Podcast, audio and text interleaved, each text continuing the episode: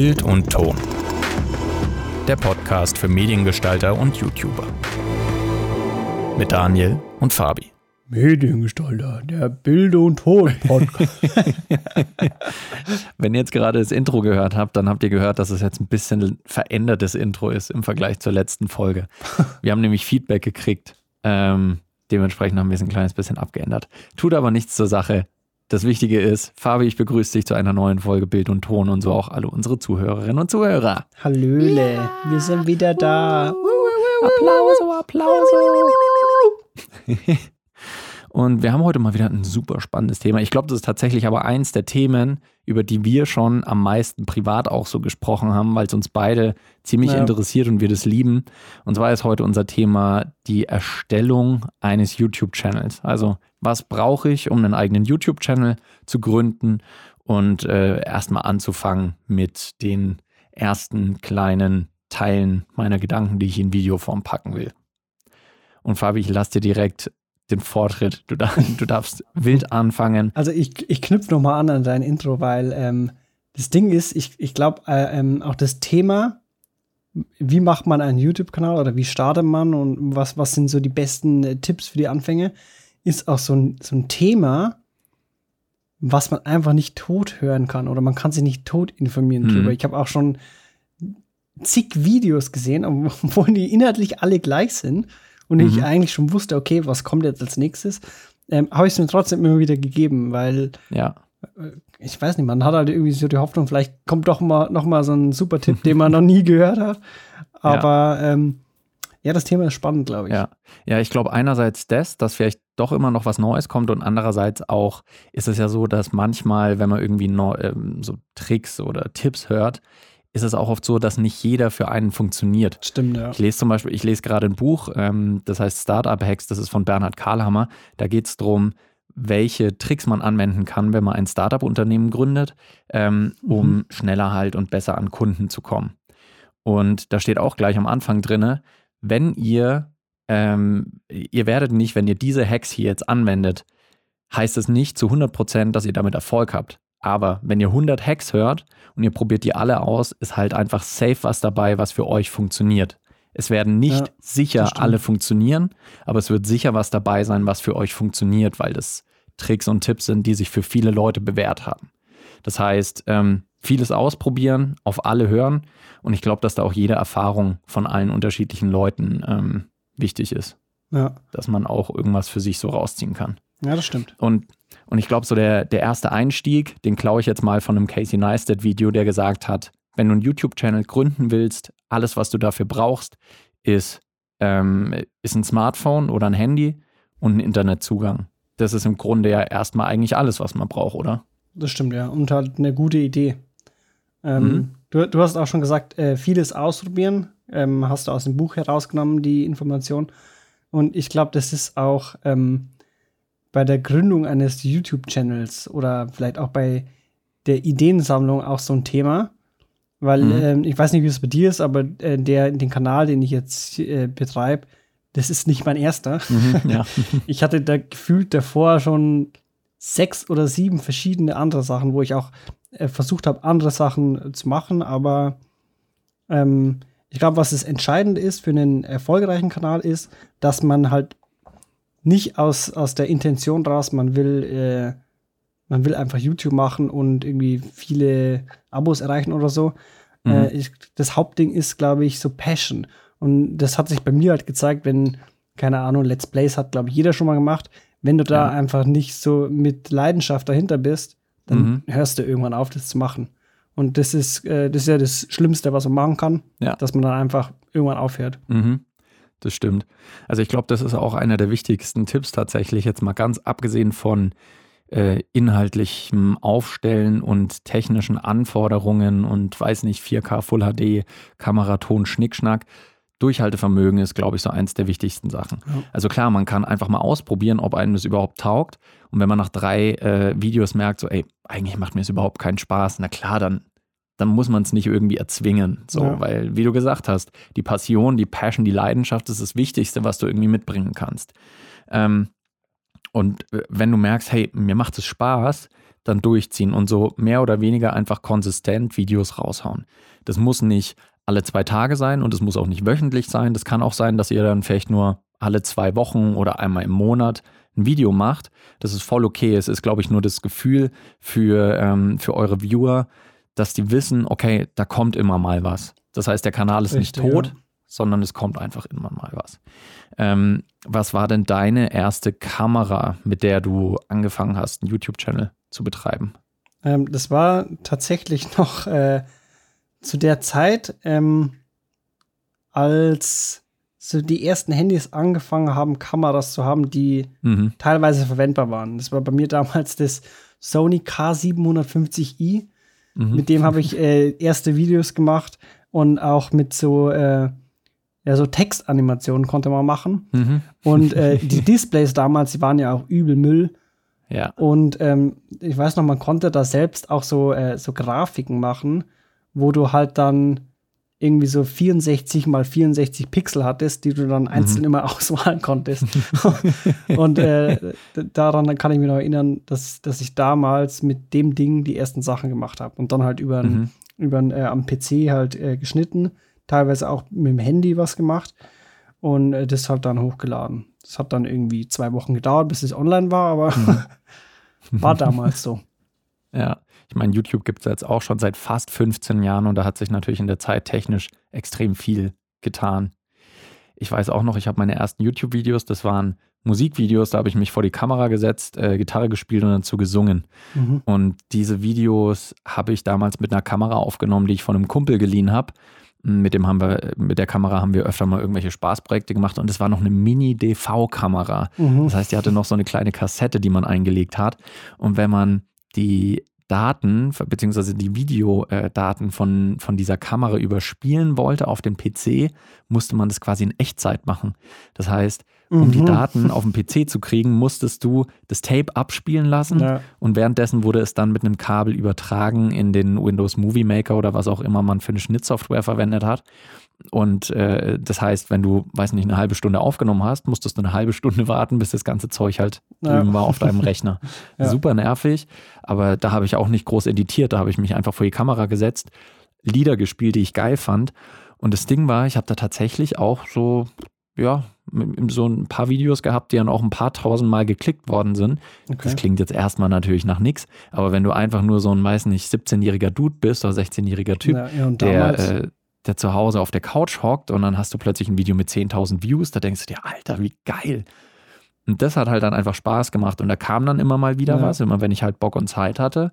Ja, jetzt mittlerweile ist es einfach nicht mehr so ein großes Ding für mich und da ich nicht der allerbegnadetste Sänger bin, was man natürlich auch erstmal erkennen muss, so, ja. ähm, dann, dann findet man halt raus, okay, vielleicht ist das nichts für mich und mir macht es dementsprechend dann auch nicht mehr ganz so viel Spaß. Und jetzt mache ich halt so Sachen im Technikbereich. Aber so viel hat sich gar nicht verändert, ne? Damals warst du so ein 17-jähriger Dude, der in, auf seiner Couch Videos gemacht hat. Jetzt bist du so ein 29-jähriger Dude, der Videos in seinem Schlafzimmer macht. Ja. viel hat sich nicht getan eigentlich. Ich müsste mal so einen Side-by-Side-Vergleich machen. Leider habe ich den alten Channel nicht mehr. Ich glaube, ich habe die Videos ja. auch nicht aufgehoben, weil sonst wäre das, wär das ganz cool. Aber du, du warst noch, du warst dann auch richtig oldschool unterwegs. Ich, bei mir war äh, eigentlich schon damals äh, die, auch die ersten Dinger schon digital das Videoformat hieß damals, glaube ich, Punkt 3 GP mhm. von den Handys. Ja. ja. Oh Gott, das war so eine furchtbare Qualität. Aber das Ding ist, es gibt super viele YouTube-Channel, die auf so einer Qualität aufgebaut haben. Mhm. Oder auch, ähm, was ich auch eine Zeit lang gemacht habe und auch viele andere, damals einfach mit der Laptop-Webcam aufgenommen. Ja, ja. Weil klar, Kamera und Ton ist alles mit drin, funktioniert. Und wie der Fabi schon gesagt hat, auch, ähm, es ist gut, ein Thema zu haben. Also ähm, während ihr natürlich machen könnt, was ihr wollt, solange das eben, äh, solange ihr eure eigene Persönlichkeit damit reinbringt und eure eigene Leidenschaft mit reinbringt, könnt ihr eigentlich ja alles machen. Aber es ähm, bietet sich oft an, dass man so ein grobes Überthema hat. Also sei es so wie bei uns, dass wir über Audio- und Videotechnik sprechen oder Filmmaking äh, ganz generell oder ob ihr über Reisen reden wollt oder ob ihr über Mode reden wollt oder über Beauty oder sonst was. Es ist immer ganz gut, wenn man quasi eine Nische bedient, weil dann wissen die Leute auch genau, was sie bei euch erwarten können. Und ähm, es gibt natürlich immer noch die Möglichkeit, dass man auch mal was anderes ausprobiert. Äh, es ist nur am Anfang immer ganz gut, wenn man innerhalb von einer Nische sich ungefähr bewegt, um da dann halt ähm, zu einem gewissen Expertenstatus mehr oder weniger zu kriegen. Also wenn ihr schon seit 50 Videos über, äh, ich weiß nicht, Make-up redet und äh, Tutorials macht, dann merken die Leute, okay, die haben echt Ahnung, das ist cool, auf die kann ich mich verlassen. Und wenn ihr dann auch noch das eben mit eurer eigenen persönlichen Note macht, dann bringt es einfach nochmal viel mehr rüber und ähm, ist dann nochmal viel interessanter für die, für die Zuschauerinnen ja. und Zuschauer. Ich persönlich finde auch, dass äh, Personality viel wichtiger ist als, als der Inhalt. Weil ähm, es gibt ja diese ganzen Doodle-Kanäle, da, da, wo du eigentlich nie ein Gesicht siehst und die sind mhm. äh, technisch eigentlich auch ganz gut, also die erklären das auch inhaltlich gut, aber da fehlt auch irgendwie was. Mhm. So zum Beispiel, ähm, ich weiß nicht mehr, wer das gesagt hat, ich glaube, das war, ist so ein Kanal, der macht so Analysen von anderen großen YouTubern. Mhm. Und der hat zum Beispiel auch gesagt, so, die Leute schauen Videos von Peter McKinnon, weil er Peter McKinnon ist. Ja. Und es ist halt so. Das stimmt halt mhm. wirklich. So, die, die ja. Leute, die ich persönlich jetzt regelmäßig schaue, sind halt auch einfach, weil, weil ich die als Persönlichkeit gut finde. Ich finde mhm. find auch zum Beispiel, dass äh, Peter McKinnon inhaltlich zurzeit einfach nur Müll abliefert. Mhm. Aber ähm, inhaltlich. Technisch ist es immer mhm. noch gut, aber ähm, ich schaue es mir trotzdem an, weil ich den Typ halt irgendwie cool finde. Mhm. Ja, ich finde bei Peter McKinnon eine Sache, die an seiner Persönlichkeit für mich immer so ein bisschen raussticht, ist nochmal sein ganzes, äh, sein Verhalten und die Art und Weise, wie er mit Objekten umgeht. Man sieht ihm immer an, der mhm. war ja Magier. Also der, der zeigt ja auch immer viele Kartentricks und sonstige ja. Tricks, dass er irgendwie eine Münze verschwinden lässt und was weiß ich. Der ist fingerfertig. Und das sieht man aber auch an der Art und Weise, wie er mit Equipment umgeht teilweise. Und ja. ich weiß, das ist eine sehr weirde Begründung, warum man auch einen YouTube-Channel mag, aber ich finde es interessant zu sehen, wie er mit Technik, Equipment oder Gegenständen umgeht. Ja. Das ist ganz, du siehst ihm sofort an, der hält eine Kamera oder ein Objektiv oder so anders als andere Leute. Ja. Das ist, ist ganz spannend. Ja, ich glaube, es kommt immer darauf an, warum die Leute auch Videos schauen. Also wenn ich zum Beispiel sage, äh, ich bin interessiert an Produkt XY mhm. und ich will genau wissen, was dieses Produkt jetzt zu bieten hat.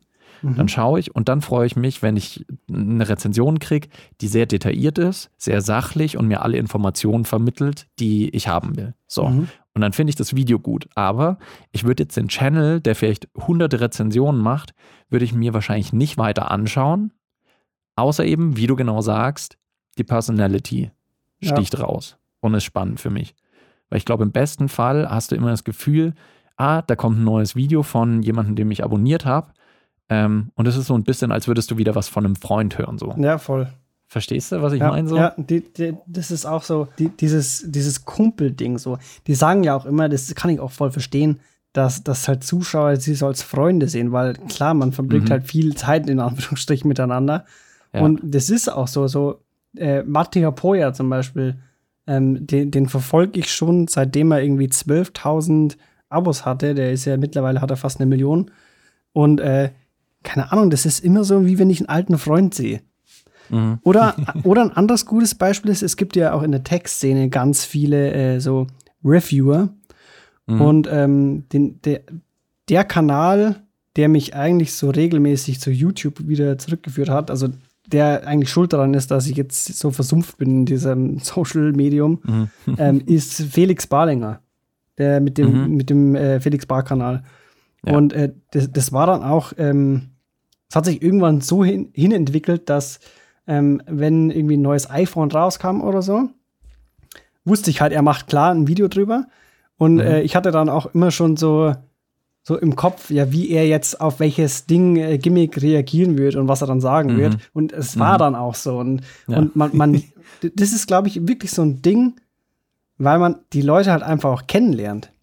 Ja. Die halt viel Persönlichkeit von sich äh, preisgeben. Und ähm, ja. das ist, glaube ich, das Wichtigste, um, um eine Fanbase aufzubauen. Wenn man, wenn man das Ziel hat, eine Fanbase aufzubauen, mhm.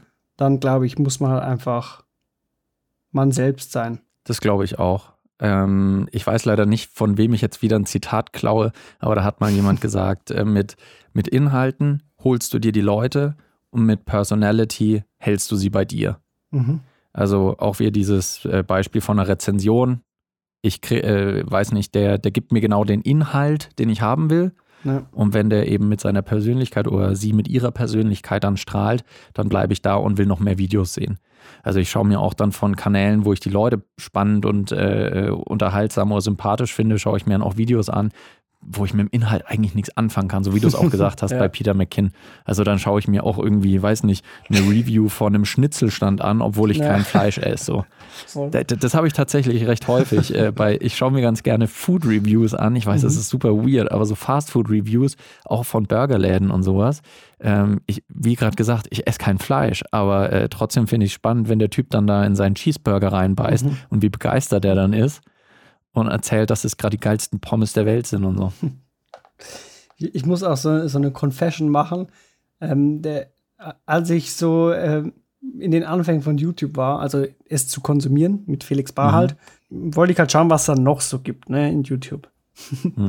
Und äh, bin dann irgendwann, so neben dem LOL-Zocken, habe ich dann am anderen Bildschirm halt irgendwelche YouTube-Videos, die empfohlen wurden, also von der Startseite, ähm, Ja. laufen lassen. Und da ist bei mir ziemlich lange Bibis Beauty Palace gelaufen. Und keine Ahnung, der, der Content war halt null meins, ne? Aber Ja. ähm, die hat ja auch viel mit ihrem Freund da gemacht. So, keine Ahnung, Mhm. Game Challenges oder so. Und ich Ja. weiß nicht, die zwei waren mir einfach irgendwie sympathisch und hab's halt so nebenher laufen lassen. Ja, g- genau das ist das Ding. Also auch wenn es inhaltlich vielleicht nicht passt, wenn du einfach deine Persönlichkeit zeigst, Ja. Dann kann es gut funktionieren. So Und das ist, glaube ich, auch, das ist auch ein Ding, was man am Anfang noch so ein bisschen lernen muss, weil keiner nimmt sein erstes Video auf und sagt, Alter, das war geil, ey, ich war so natürlich und bin Mhm. so gut rübergekommen. Je- das ist, glaube ich, ein Gefühl, was äh, ungefähr alle, die anfangen damit haben, Ja. äh, dass sie sagen, fuck, das ist, das ist jetzt ein bisschen weird und ah, ich weiß nicht, hm, da wirklich ein bisschen komisch, da habe ich mich verhaspelt. Ah, stimmt es so, wie ich das hier gesagt Mhm. habe? Und da, da ist so ein bisschen das Prinzip, done is better than perfect. Also versucht einfach Ja. das Projekt mal abzuschließen. Es muss nicht gleich perfekt sein. Ihr müsst nicht äh, ohne Probleme ähm, einen riesen Text runterrattern und grammatikalisch perfekt gebaut und alle Inhalte bringen, die wichtig sind, sondern äh, es ist erstmal wichtig, anfangen und man lernt ja eh mit jedem Video und mit jedem Projekt weiter dazu. Deswegen, und wenn man alles perfekt haben will, dann kriegt man nie irgendwas hochgeladen. Also würde ich bei jedem Video warten, bis es perfekt ist, hätte ich bis heute wahrscheinlich noch keins hochgeladen. Deswegen ist das ein ganz wichtiges Prinzip. Ähm, wir haben jetzt schon so ein bisschen über die Mentality geredet und Mhm. auch ein kleines bisschen über den Inhalt. Ich würde vielleicht auch noch mal so ein bisschen auf die Technik eingehen. Ja, ich wollte ich wollte es auch gerade sagen. Mhm, weil während das stimmt, ein Smartphone reicht eigentlich äh, für die Technik. Gehen wir mal einen Schritt weiter. Ähm, sagen wir mal, man hat schon die ersten zehn Videos gemacht und sagt, okay, mein Smartphone reicht mir nicht mehr, ich will ein bisschen bessere Videoqualität und oder auch Tonqualität. Mhm. Gibt es da vielleicht irgendein Setup oder äh, schon so die ersten Upgrades, die du da empfehlen könntest?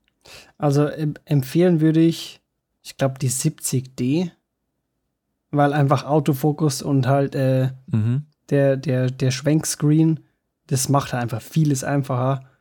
Und äh, Autofokus ist, glaube ich, wirklich das Wichtigste, weil, weil du dir halt einfach dann keine Gedanken mehr drüber machen musst, ob du jetzt scharf bist oder so. Ich, hab das, Mhm. ich hatte das teilweise auch. Ich habe lange mit einer 600D was gemacht. Ich habe die Videos, ich habe kein einziges Video davon hochgeladen, Mhm. weil ich immer irgendwie unscharf war. Und, und keine Ahnung, das war dann, äh, das, das war einfach nicht der, der Standard, den ich äh, darstellen wollte. Und deshalb sind einfach viele Videos auch einfach im Müll gelandet. Also im wahrsten Mhm. Sinne des Wortes Papierkorb. ähm, dann als nächstes würde ich empfehlen, einfach irgendwie ein vernünftiges Lichtsetup zu äh, investieren. Es muss jetzt nicht unbedingt wirklich Licht sein, ähm, also Mhm. so, ein, so ein fertiges Videolicht, sondern es gibt ja auch viele äh, günstige Lösungen. Wäre auch Ja. mal ein äh, Videothema wahrscheinlich. Mhm. ähm, weil äh, das ist, glaube ich, echt das Wichtigste. Gutes Licht und guter Ton. Mhm. Das sind so die einzigen zwei Sachen, die, die wichtig sind, damit äh, ein Video technisch gut ist. Ja, das ist das Ding. Selbst wenn du mit einem, einem Smartphone oder vielleicht auch mit so einer Kompaktkamera anfängst zu filmen, wenn du einfach gut ausgeleuchtet bist oder auch erstmal generell hell genug angestrahlt mhm. bist und nicht irgendwo in einer dunklen Ecke so in deinem Schlafzimmer sitzt, dann ist schon mal die Videoqualität wesentlich besser. Und dann geht es nicht darum, wie hoch die Auflösung ist oder äh, wie schön jetzt ein unscharfer Hintergrund, sondern dann geht es erstmal darum, okay, das Licht ist schön, dann sieht das Bild schon wesentlich besser aus. Und wenn du noch einen guten Ton hast, dann wirkt das Ganze auch nochmal professioneller. Weil das ist vielleicht ja. so der nächste Schritt nach, ähm, ich habe irgendein Thema, wofür ich Leidenschaft habe und äh, ich, ich traue mich auch ein bisschen Personality zu zeigen, dass du dann auch sagst, hey, ähm, ich will jetzt auch technisch noch einen kleinen Schritt weitergehen. Einfach um wieder zu sagen, so, äh, ich hebe mich vielleicht durch meine Persönlichkeit schon von anderen Leuten ab. Mhm. Jetzt mache ich das auch noch durch die Videoqualität, weil ja. ich damit auch noch ein bisschen besser bin als viele andere. Das, das Ding mit der Auflösung ist auch, ähm, das ist ja übelst so umstritten. Ne? Viele sagen so, ja, äh, man braucht heutzutage immer noch kein 4K. Mhm. Und äh, das stimmt auch teilweise, wenn du dir jetzt die, die äh, Kinokameras von Ari anschaust. Ja. Arri als, als Marke, als Kinokamerahersteller, die sind äh, das Nonplusultra und äh, da ist keine 4K-Kamera dabei. Also der Großteil, mhm. die wirklich, wo aktuelle Kinofilme damit gedreht werden, sind äh, Full-HD-Sensoren. Der mhm. Unterschied mhm. ist halt, dass, dass die das einfach qualitativ viel hochwertiger bauen. Auch die, die haben auch bloß 8 Megapixel-Sensoren oder so. Und mhm. äh, der Unterschied ist aber, dass wenn du dir halt so eine Sony A7 III oder so kaufst, ähm, da ist zwar der Sensor ein bisschen größer, aber ich glaube, dass es für, für so kleine Prosumer-Kameras, sag ich jetzt mal, ist es einfach günstiger für den Hersteller, in 4K zu investieren, als das Full HD so krass gut zu machen, dass mhm. er an Ari rankommt. Ja. Ja. Und ich glaube auch, dass einfach ähm, das Wissen der Prosumer, die halt diese Kamera dann kaufen wollen, mhm. ähm, nicht so hoch ist, dass die das checken würden. Weil stell dir vor, Canon bringt jetzt eine neue Kamera raus und dann heißt, mhm. ja, die kann Full HD und hat 8 Megapixel. so, das wird der Rent des Jahrzehnts ja, einfach. Ja. Und das ist ein Ding, das, äh, das ist ja quasi tatsächlich so passiert. Also weil Canon sich immer auf andere Sachen fokussiert hat und ja. äh, die ganze Welt hat schon geschrien, warum sie in ihre DSLRs oder DSLM-Kameras kein 4K packen. Und die haben halt immer noch Full HD rausgehauen. Ich glaube, die 80D, als die rausgekommen ist, mhm. die Spielreflexkamera, da, da haben viele getobt und gesagt, warum kann die kein ja. 4K? Das ist doch mittlerweile nicht mehr zeitgemäß und so. Aber die haben sich immer auf was anderes fokussiert. Die haben gesagt, wir wollen weiterhin schöne Farben haben, ähm, wollen vielleicht eine gute Dynamic Range und einen sehr guten Autofokus. Und darauf haben sie einen Wert gelegt. Deswegen, also man muss sich da auch ein bisschen im Hinterkopf behalten. Ähm, ein Full HD von zum Beispiel einer guten Spiegelreflexkamera ist wesentlich besser und schöner als, weiß nicht, 4K von irgendeinem Smartphone ja, oder, oder, vielleicht auch 8K. 8K. Ja. Du wolltest gerade auch 8K sagen. ja, ja. Also ich, ich finde es irre und Smartphone-Kameras sind mittlerweile auch schon unglaublich gut. Also das will ich jetzt auch überhaupt ja. nicht verkennen. Man kann damit richtig, richtig gute Sachen machen. Wenn man allerdings den nächsten Schritt gehen will und so ein bisschen mehr diesen Cinematic Look, also so einen kinoähnlichen Look erstellen will, den viele Leute auf YouTube eigentlich cool finden, dann ist es, glaube ich, immer eine gute Wahl, wenn man sagt, okay, ich investiere dann auch irgendwann Geld in eine, äh, in eine Spiegelreflexkamera zum Beispiel. Ja. Also das ist, glaube ich, ein guter Einstiegspunkt. Spiegellose. Genau, ja. Und schau da auch mal auf Ebay rum, gibt es natürlich immer gute Angebote, teilweise Kameras, die krass gut sind und richtig gutes Full-HD-Bild haben für 100 Euro, 200 Euro. Du hast ja auch erst wieder ein Schnäppchen ja, gemacht. Ne? Ja, die EOS M. Da gibt es auch tatsächlich viele Videos so ähm, mhm. mit dem Titel irgendwie so Budget Cinematic äh, Setup. Und ähm, ich muss ehrlich gesagt sagen, dass, dass die mir vollkommen unbekannt war, die Kamera. Mhm. Und ähm, ja, 90 Euro habe ich dafür bezahlt. Objektiv neu für 30. Also 120 Euro für so ein Setup. Ja. Das ist eigentlich, das ist eigentlich heftig. Und ich habe auch schon ein bisschen in das, in das Material reingeschaut, äh, weil Fabi war am, am Wochenende hier in Augsburg und äh, hat dann auch mit der Kamera ein bisschen was gefilmt. Und die Bilder sehen ja echt richtig gut aus Übel. und richtig schön. Vor allem, wenn man den Preis einfach anschaut. Also deswegen, man sollte nicht abgeschreckt sein, weil man denkt, äh, das ist so ein teures Ding und so ein teures Hobby. Ja. Klar, das ist, es kann ein teures Hobby sein, wenn man immer das Neueste und Geilste haben will. Aber quasi eine gute Ausstattung kann man für insgesamt, ich sag mal, 150 bis 200 Euro, was klar auch eine Menge Geld ist, mhm. aber für dieses Geld kann man schon ähm, sich ein ordentliches Setup aus Kamera, vielleicht noch einen netten Mikrofon, was man draufschraubt und dann noch ein gutes Lichtset. So ja. kriegst du für so ein Geld und das ist halt, ähm, das ist voll machbar. Also das ist natürlich eine Sache, man muss sich immer ein bisschen schlau machen, aber da ist das Schöne, es gibt ja auf YouTube auch so viele Informationen, das heißt, da sollte man schon fündig werden. Das stimmt, ja. Was hältst du von, ähm, weil das ja aktuell so ein, so ein bisschen auch ein Trend ist auf YouTube, beziehungsweise schon seit ein paar Jahren, was hältst du von so Kanälen, die lauter so Challenges machen, beziehungsweise auch sowas wie, ja, wenn dieses Video äh, 10.000 Klicks kriegt, dann, weiß nicht, äh, rasiere ich mir den Kopf oder sowas. Also was immer so ein bisschen Clickbait und mhm. Klickgeilheit ist, mehr oder weniger. Findest du es vollkommen legitim oder äh, sagst du da, hm? Ich finde, keine Ahnung, ich finde es halt mega dumm. Keine Ahnung. Also immer wenn, wenn, äh, wenn irgendjemand sowas ähnliches gemacht hat, dem ich ja. auch damals gefolgt habe, äh, habe ich halt erstmal äh, einen Dislike-Button gegeben. Mhm. Weil das ist, keine Ahnung, das, das, das bringt dir ja nichts. Was bringt's denn? ja. ähm, es ist einfach ist so ein bisschen seine, seine Zuschauer für dumm verkaufen. Also habe ich mhm. so das Gefühl, ja. so dass, dass du eigentlich ähm, nur auf deinen eigenen äh, Gewinn aus bist. Das stimmt. Ja, so geht es mir auch immer ein bisschen. Also, ähm, wenn jemand sagt, ich will abgefahrene Sachen machen, schön und gut, aber ich finde auch immer, wenn das dann in sowas ausartet, denke ich mir so, hm, Man soll das halt nicht ah. abhängig machen von wie viel, wie viel Likes gibt ihr mir dafür oder so. Ja. Weil genau. ich finde, das Ziel sollte ja sein, dass, dass du als Kanal jemand, also dem Zuschauer einen Mehrwert gibst und nicht andersrum. Mhm. Genau. Ja. Das ist ein, das ist ein sehr guter Punkt eigentlich. Also, ja. während YouTube natürlich auch in extrem großen Teilen darum geht, dass man selbst Spaß damit hat und äh, dass du das machst, worauf du Bock hast. Aber du solltest eben auch irgendwas bieten können, damit mhm. äh, es der Community wieder, äh, wieder irgendwie was bringt. Also YouTube ist so ein bisschen ein Geben und Nehmen. Die meisten gehen dahin und wollen informiert oder unterhalten werden. Mhm. Und wenn du das nicht, äh, nicht bringst oder nicht liefern willst, dann okay, mach dein Zeug, aber dann, das ist dann einfach der Punkt, wo man vielleicht nicht unbedingt erwarten muss ähm, oder erwarten sollte, dass das sofort ja. äh, dann durch die Decke geht. So. Ich glaube auch, dass, äh, dass YouTube dagegen vorgehen wollte. Also, dass die, die haben ja ähm, diese Monetarisierung jetzt irgendwie hochgestuft. Du brauchst irgendwie 1000 Abonnenten um 4000 Stunden äh, Watchtime oder so. Mhm. Und ich glaube, dass sie das gemacht haben mit der Intention, dass es halt nicht so viele äh, neue Kanäle gibt, die nur darauf aus sind, schnell Wachstum zu generieren, um dann damit mhm. Geld zu verdienen. Ja. So, dass, dass sie auch so mit der Intention dahinter waren, äh, wir wollen eigentlich schon wertvollen Content auf unserer, auf unserer mhm. Plattform haben.